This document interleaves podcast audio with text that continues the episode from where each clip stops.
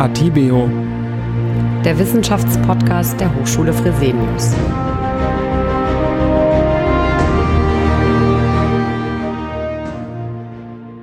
Herzlich willkommen zu Atibeo, dem Wissenschaftspodcast der Hochschule Fresenius, mit einer weiteren Folge in der Reihe unseres Sonderpodcasts in Zeiten des Coronavirus. Heute wieder mit Sven Püffel. Er ist Hochschuldozent an der Hochschule Fresenius in Hamburg und arbeitet auch als Psychotherapeut in seiner eigenen Praxis. Er setzt heute seine gestrige Folge fort und gibt uns Übungen und Tipps bei Einsamkeitsgefühlen an die Hand, die uns weiterhelfen können. Wir haben gestern schon über die Folgen und die Besonderheiten von Einsamkeit und Isolation in Zeiten von Corona gesprochen. Heute soll es darum gehen, wie können wir konkret mit der Einsamkeit, mit der empfundenen, mit der erlebten Einsamkeit umgehen. Und der erste Schritt für den Umgang mit der Einsamkeit ist erst einmal Akzeptanz. Dazu ein Zitat von Nietzsche, was ganz gut beschreibt, warum Akzeptanz der erste Schritt ist, mit der eigenen Einsamkeit umzugehen. Nietzsche schrieb, seltsam, aber im Augenblick, da ich zum ersten Mal in meinem Leben meine Einsamkeit in ihrer ganzen Bodenlosigkeit und ihrem ganzen Schrecken zu erkennen gebe, in diesem Augenblick schmilzt die Einsamkeit weg. Ein unbeschreiblicher Augenblick, als wäre eine dicke innere Eiskruste plötzlich gerissen und in tausend Stücke gesprungen. Ja, es geht hier um Akzeptanz. Das Zulassen, das Eingeständnis von Einsamkeitsgefühlen, nimmt Druck, befreit uns. Viele Menschen versuchen seit Jahren Einsamkeitsgefühle nicht an die Oberfläche kommen zu lassen, versuchen sich zu betäuben, sich zurückzuziehen, sich in Arbeit zu stürzen, mit dem Ziel, unangenehme innere Erlebnisse zu vermeiden. Das funktioniert zeitlich begrenzt. Aber langfristig hat dies den Nachteil, dass es zu erheblichen negativen Konsequenzen für die eigene Lebensführung führt, zu hohen Kosten, dass wir uns nie mit anderen Menschen verbinden, dass wir vielleicht schwer Nähe zulassen können. Und die Akzeptanz von Einsamkeit ermöglicht uns auch einen Ausweg aus dieser Einsamkeit zu finden. Im zweiten Schritt ist es wichtig, die eigene Einsamkeit kennenzulernen. Und dazu kann eine kleine Übung helfen, zu der ich Sie jetzt gerne einladen möchte. Ich werde Ihnen jetzt ein paar Fragen stellen, die Ihnen helfen soll, sich mit den eigenen Einsamkeitsgefühlen auseinanderzusetzen. Und wenn Sie mögen, können Sie die Antworten dazu auch gerne aufschreiben. Zunächst sollten Sie sich fragen, wie fühlt sich bei mir Einsamkeit an? Welche Gedanken, Gefühle, Körperempfindungen habe ich, wenn ich mich allein, wenn ich mich einsam fühle? Das heißt, worin kann ich erkennen, dass gerade Einsamkeit ein Thema für mich ist? Und dann ist es auch wichtig, sich selbst zu fragen, was fehlt mir eigentlich? Was ist das Bedürfnis, was ich gerade habe? Sind es soziale Kontakte an sich, die mir fehlen? Ist es die Intimität, Nähe, Vertrautheit innerhalb von sozialen Beziehungen, die mir fehlt? Brauche ich ein vertrautes Gespräch mit einem engen Freund, dem ich mein Herz ausschütte? Oder brauche ich einfach eine lustige Weinrunde, heutzutage einfach per Videocall mit Freunden, die mich ablenken soll von meiner täglichen Einsamkeit. Das heißt, das Wichtige ist erst einmal, welches Bedürfnis ist gerade frustriert, was fehlt mir eigentlich. Und wenn ich das gesehen habe, geht es auch darum zu schauen, was für Erfahrung habe ich mit dem Thema Einsamkeit.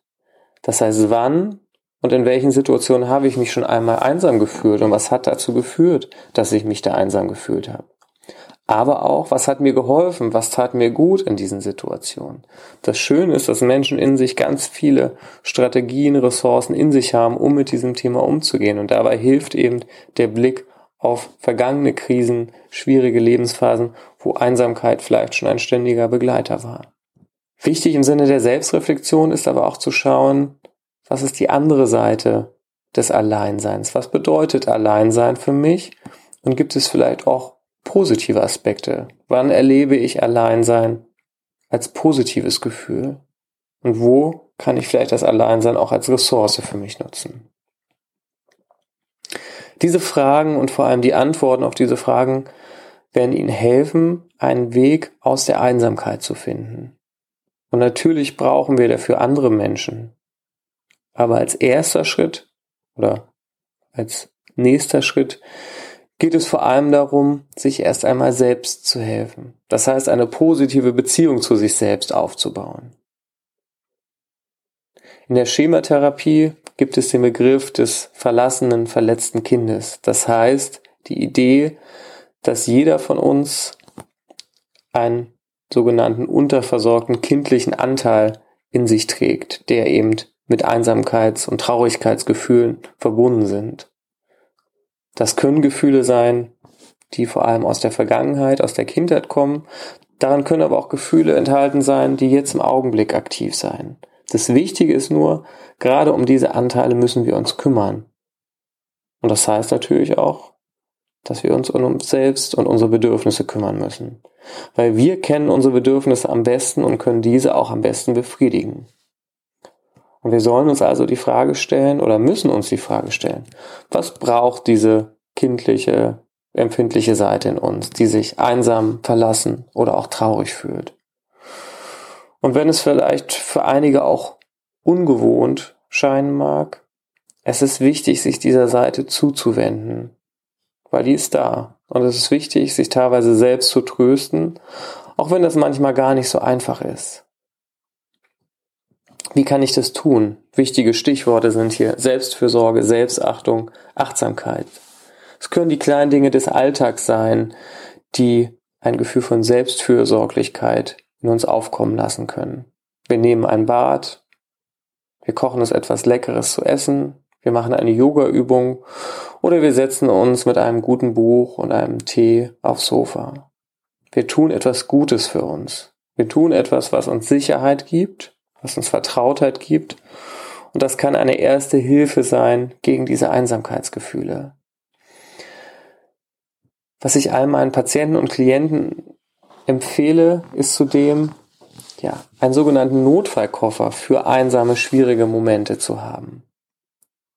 Das heißt, einen Notfallkoffer zu haben und das kann in der Tat ein Schuhkarton, eine Kiste sein mit vielen persönlichen, vertrauten Dingen, die eben Sicherheit, Ruhe, Vertrautheit aufbauen und die uns beruhigen, gerade in diesem existenziellen, bedrohlichen Gefühl von Einsamkeit. Und auch ich lade Sie ein, sich vielleicht einen solchen Notfallkoffer aufzubauen was kann da drin sein in so einem Notfallkoffer? Da können Fotos von lieben Menschen drin sein, von schönen Erinnerungen, von Urlauben, Geburtstagsfeiern beispielsweise, die uns daran erinnern, dass wir nicht immer einsam sind, sondern dass es ja viele Menschen um uns herum gibt und gab, die uns gut tun. Da können Lieblingssüßigkeiten drin sein. Von heute, aber vielleicht auch Süßigkeiten, die uns in unserer Kindheit schon gefallen haben.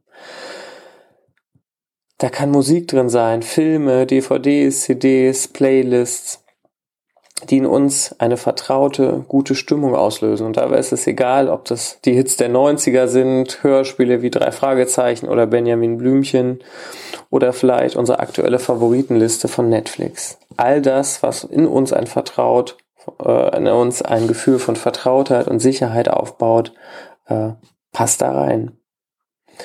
Daneben kann da auch ein Kuscheltier, eine Decke, ein Kissen enthalten sein oder auch ein Zettel mit Notfallnummern von wichtigen Freunden, Familienmitgliedern, die wir kontaktieren können, wenn es uns nicht gut geht.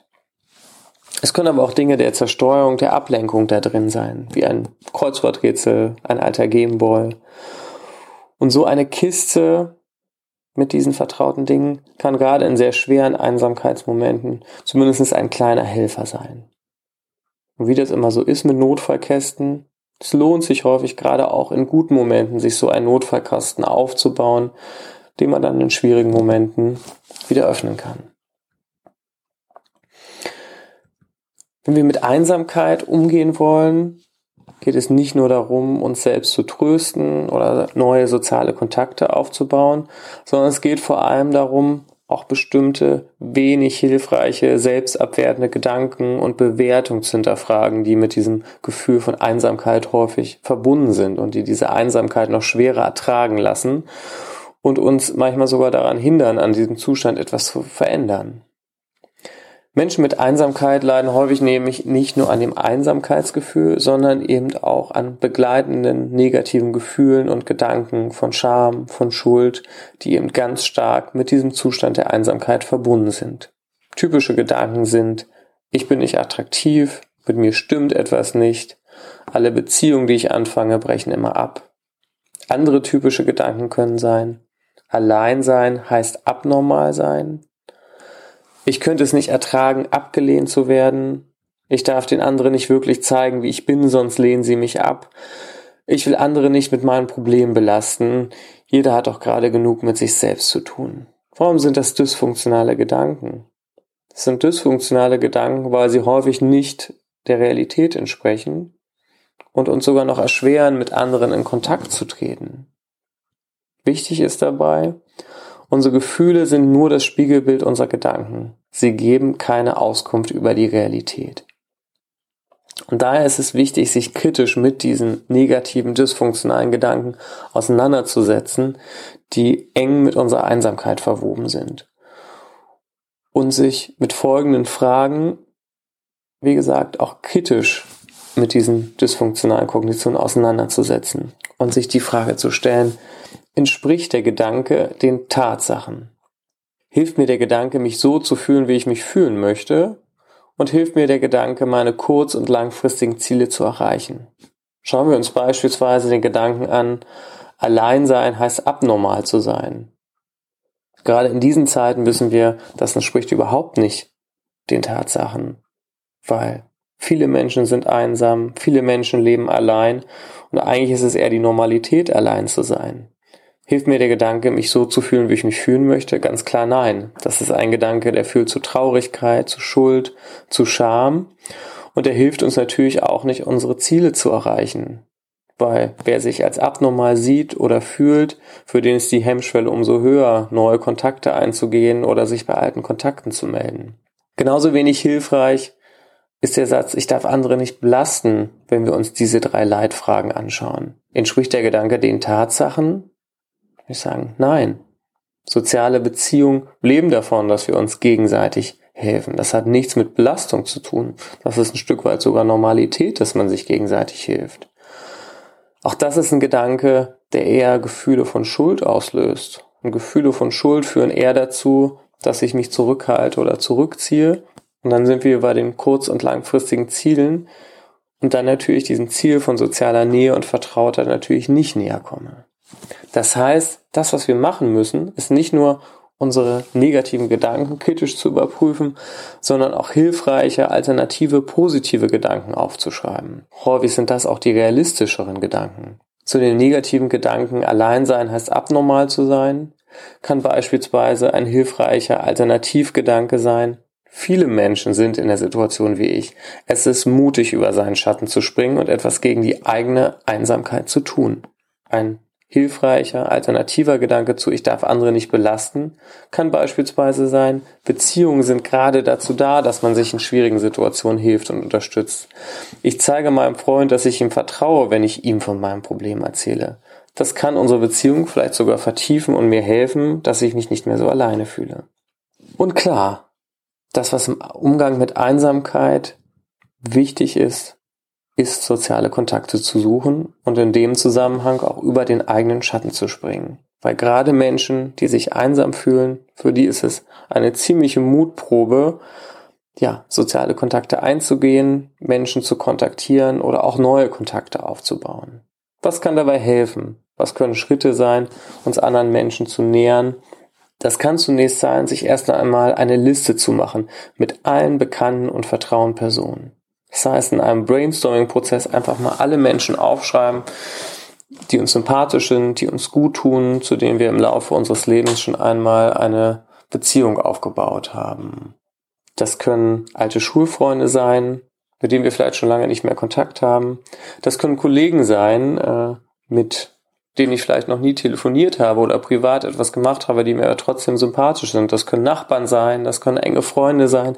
Das Wichtige ist in diesem Prozess, gehen Sie nicht sofort in den Bewertungsprozess, sondern schreiben Sie zunächst alle Personen auf, die Ihnen gut tun und zu denen Sie vielleicht auch Lust haben, Kontakt aufzubauen. Wählen Sie dann die Menschen aus, zu denen Sie Kontakt aufbauen wollen. Haben Sie keine Hemmung, auch zu Menschen Kontakt aufzubauen, die Sie vielleicht auch längere Zeit nicht gesehen haben. Und schauen Sie, über welchen Weg es Ihnen vielleicht am einfachsten fällt, Kontakte aufzubauen. Über soziale Medien wie WhatsApp oder Facebook, über SMS, Anrufe, E-Mails oder vielleicht auch ganz altmodisch über Briefe oder Postkarten. Machen Sie Verabredungen, auch in diesen Zeiten, zu Telefonaten, Videochats, Spaziergängen, gemeinsamen virtuellen Aktivitäten wie Yogastunden, einem Pubquiz. Es gibt eine Vielzahl von Möglichkeiten und Spielfeldern, sich zu treffen aktuell. Und schauen Sie, was brauche ich? Für manche Menschen, für die die Hemmschwelle sehr hoch ist, kann ein Mutprotokoll auch hilfreich sein als Unterstützung. Das heißt, Sie halten vorher fest, wen kontaktiere ich wann und was schlage ich vor. Sie halten vielleicht auch ein paar motivierende Sätze fest und sie überlegen sich auch, wie belohne ich mich, wenn ich diesen schweren Schritt gegangen bin, vielleicht jemand zu kontaktieren, mit dem ich lange nicht gesprochen habe. Selbstbelohnung kann vielleicht ein Online-Kauf sein oder eben auch der Lieblingsschokoriegel. Wichtig bei all diesen Dingen ist die eigene Haltung. Es ist klar, es kann nicht alles klappen. So ist es im Leben. Es kann auch sein, dass eine Absage dabei ist, dass sich jemand nicht so verhält, wie wir uns das wünschen. Das Schöne ist aber, dass die meisten Menschen sich positiv und wertschätzend verhalten und sich vielleicht sogar freuen, wenn sie sich melden. Selbst eine Absage zu erhalten ist meistens weniger schlimm als die Angst davor. Und das Wichtige ist, es geht ganz, ganz vielen Menschen so, dass sie sich einsam fühlen, gerade jetzt in dieser Zeit. Bei einigen Menschen ist es so, dass es keine vertrauten Kontakte gibt, die erreichbar sind. Dazu gibt es zum Glück auch Angebote. Beratungsstellen, die schnell persönliche Gespräche vermitteln können, Telefonseelsorgen, Nightlines, wo wir zum Teil 24 Stunden täglich Ansprechpartner haben, um über unsere Sorgen und Einsamkeit zu sprechen. Auch hier müssen wir wieder über unseren Schatten springen, weil es ist eben nicht abnormal oder ein Zeichen von Verzweiflung, sich dort zu melden, sondern es ist mutig, sich dort zu melden und sich Hilfe zu holen. Und warum sonst gibt es solche Angebote und warum sonst rufen dort Tausende von Menschen täglich an, wenn es nicht vielleicht sogar Normalität ist, dass viele Menschen sich einsam und allein fühlen.